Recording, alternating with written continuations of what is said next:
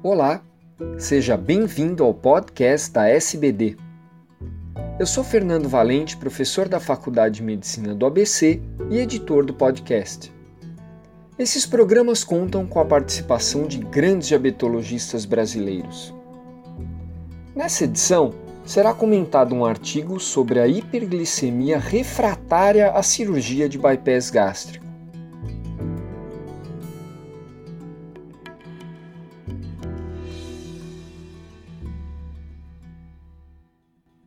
Olá, meu nome é Sérgio Santoro, eu sou um cirurgião do aparelho digestivo com foco em cirurgia metabólica e vou comentar com vocês nesse podcast uh, um artigo publicado no Diabetes Care de 2014, em dezembro, publicado pelo grupo da doutora Geltrude Mingrone de Roma, na Itália.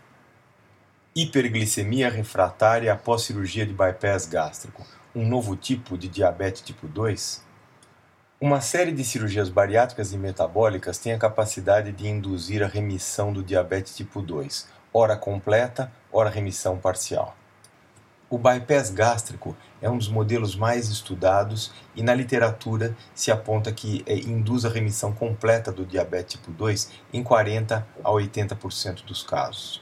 Nessa publicação, os autores se referem a um grupo de 60 pacientes diabéticos com IMC maior do que 35, estudados prospectivamente e que se submeteram ao bypass gástrico há mais de um ano. Normalmente, esses pacientes apresentam uma melhora significativa, uma vez que o bypass gástrico atua sobre diversos pontos da fisiopatologia do diabetes tipo 2, além da perda de peso. Nesse artigo são apresentados quatro pacientes que não apresentaram qualquer resposta após a cirurgia de bypass gástrico. Descreva em mais detalhes um deles. Trata-se de um paciente de 56 anos, diabético há 7 anos, já em uso de insulina, com peptídeo C pré-operatório de 3,1 eh, e com um IMC de 35,7 e com hemoglobina glicada de 8,3 usando insulina, pioglitazona e metformina, também em tratamento para uma dislipidemia. Um ano após a cirurgia, o paciente estava com um IMC de 25, portanto perdeu peso expressivamente e atingiu um peso considerado normal, uh, e entretanto sua hemoglobina glicada estava em 8,3, uh, eh, não, não houve qualquer melhora da, da diabetes, ele continuava em uso de insulina, tampouco houve a melhora da dislipidemia. Três outros pacientes bastante similares a esses são relatados, e nesses pacientes não houve melhora alguma, nem da, nem da diabetes, nem da hipertensão, nem da dislipidemia que apresentavam. Foram chamados de completos não responsivos. Os autores sugerem que esses pacientes são uma variante ainda não descrita da diabetes tipo 2. Eles mencionam que a resposta à cirurgia pode servir como um instrumento de caracterização clínica e laboratorial desses subtipos. Aqui vão alguns comentários pessoais.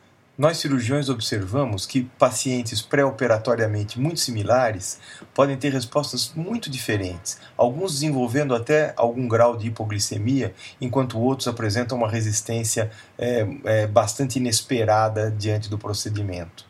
Enquanto estamos operando obesos, a não remissão da diabetes é algo tolerável, uma vez que, a, que esta remissão é um bônus, já que o foco é a perda de peso. Entretanto, diante dos altos índices de remissão da diabetes tipo 2 após essas cirurgias metabólicas, aproxima-se o dia em que a diabetes tipo 2 seja o fator é, principal na indicação da cirurgia. Nesses casos, um mau resultado na remissão da diabetes passa a ser particularmente intolerável, de modo que acreditamos que nesse momento é absolutamente fundamental que os subtipos de diabetes tipo 2, especialmente no que tange a resposta às intervenções cirúrgicas, sejam melhor esclarecidos. Como cirurgião, ao gravar esse podcast, eh, tive dois intentos.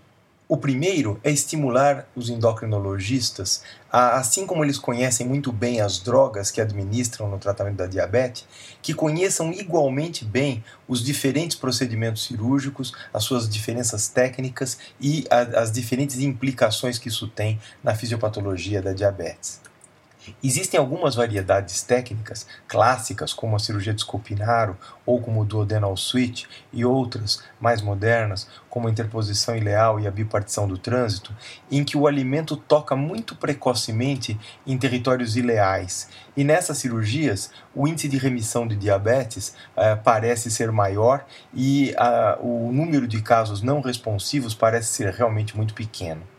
O segundo intento é estimular os endocrinologistas a uma melhor caracterização dos tipos de diabetes tipo 2 para tornar mais adequadas as indicações de cirurgia nesses pacientes. Obrigado por vossa atenção, um abraço a todos.